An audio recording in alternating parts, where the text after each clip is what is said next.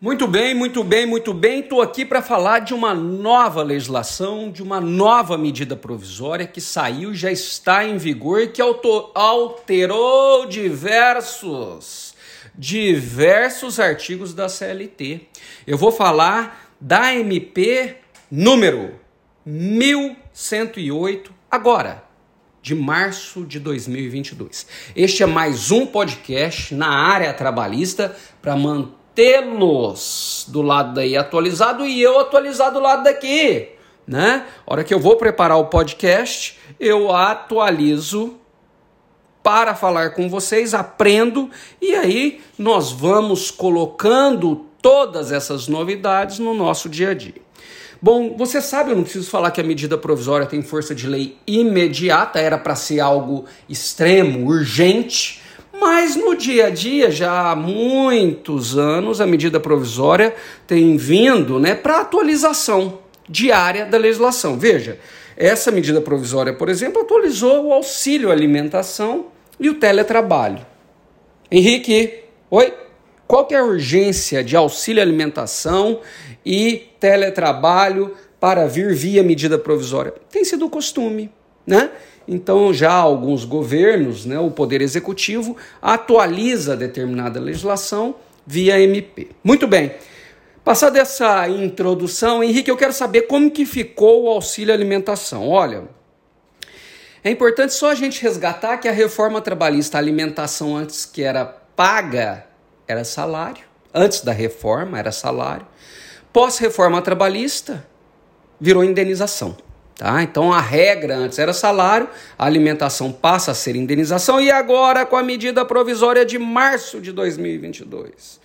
Pessoal, é, é, essa medida provisória ela trouxe algumas regrinhas que a alimentação tem que ser alimentação. Como é que é? Alimentação tem que ser alimentação. Como assim? Veja, a, a, o cartão de alimentação ali, o Vale, né? Muitas vezes é usado como um cartão de crédito, compra bebida, abastece o carro. Não, agora vem a medida provisória e deixa claro que o benefício auxílio alimentação, vou falar essa palavra benefício, mas não tem nada a ver com previdência social, tá? Deve ser utilizado para comprar produtos alimentícios ou utilização em refeições em restaurantes, tá bom? Se ele for usado assim para fins de alimentação, aí sim ele tem natureza indenizatória, paga lá, por exemplo, 200 reais e não reflete no 13 terceiro, nas férias, no FG, não tem aquele efeito de somar a outras parcelas. Ele é indenizatório. Um outro ponto que a medida provisória traz é que ele tem que ser pré-pago. Veja que interessante aqui, pessoal. Quando a gente paga salário, vou repetir, quando a gente paga o salário, paga pelo que trabalhou. Então ele trabalha durante um mês ali, até o quinto dia subsequente paga o salário. Já o auxílio alimentação tem que ser pago previamente. Ele alimenta para trabalhar. E a medida provisória deixa isso muito claro, né? Que tem que ser pago de forma pré-paga. Tá legal? E que não há incidência nesse valor de INSS, tá?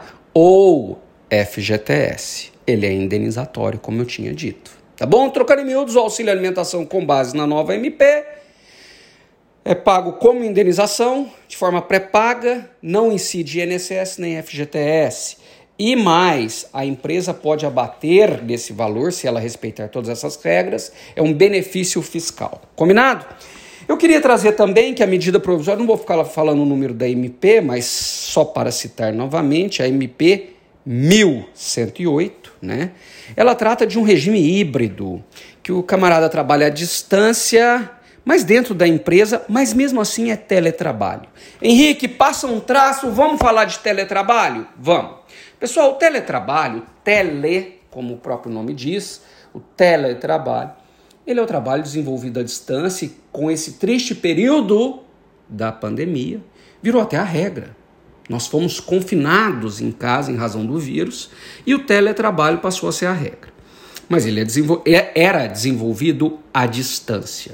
Vem a MP agora e fala assim que o teletrabalho poderá ser desenvolvido à distância ou nas dependências do empregador, de forma diária, inclusive. Então ele deixa aqui né, um sistema de teletrabalho, eu vou, vou colocar com aspas, meus amigos, eu tenho chamado assim, trabalho híbrido, né? Ele é desenvolvido remoto ou dentro das dependências do empregador. E mesmo se ele comparecer de forma habitual nas dependências do empregador, não desconfigura o teletrabalho. Fechou? Fechou. Vimos que criou-se, portanto, um novo conceito de teletrabalho. Mas o mais importante dessa MP é o que eu vou falar agora. Se você está distraído aí coando café, no trânsito, na caminhada, preste bastante atenção agora.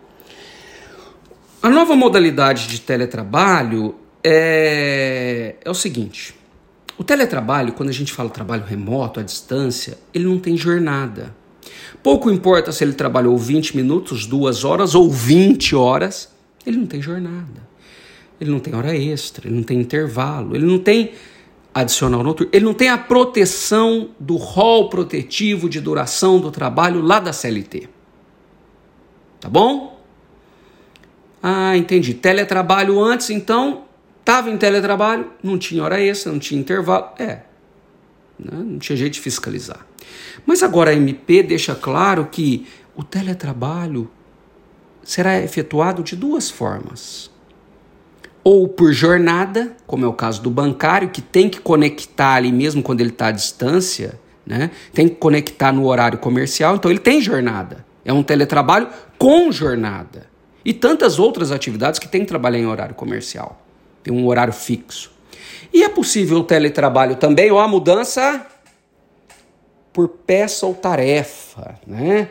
Então, por produção ou tarefa, por produtividade. E neste caso, não há jornada de trabalho, não há proteção do capítulo destinado à duração do trabalho. Não tem horas extras, não tem intervalo, não tem adicional noturno. Né? Então, exclui-se da duração do trabalho somente ou por produtividade ou tarefa. Tá legal? Muito bem. que mais, Henrique? Olha, meus amigos, o telemarketing não se enquadra em teletrabalho por produtividade. Ele precisa ser fixado em jornada de trabalho. Estagiários e aprendizes podem ser colocados no trabalho à distância, no teletrabalho, mas, embora a MP não diga isso expressamente, entendo que tanto o estagiário como o aprendiz têm normas específicas de duração do trabalho, logo, eles precisam respeitar a jornada de trabalho, tanto do estagiário como do aprendiz. Tá bom? Então, esses dois pontos.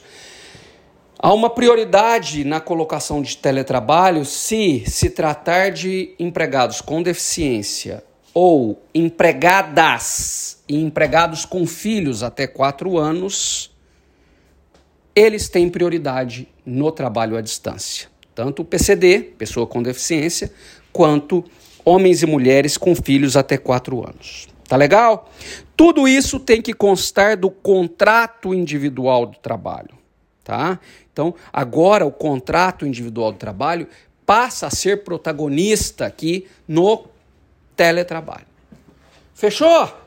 Pessoal, foi um, áudiozinho curtinho. Eu volto com as próximas novidades. Tem mais MPs para comentar. Nós teremos muito em breve um espaço aqui de vídeos curtos para você consultar no seu dia a dia. Clica, assiste, atualiza, tira sua dúvida de forma rápida, segura e eficaz. Um abraço e até o próximo.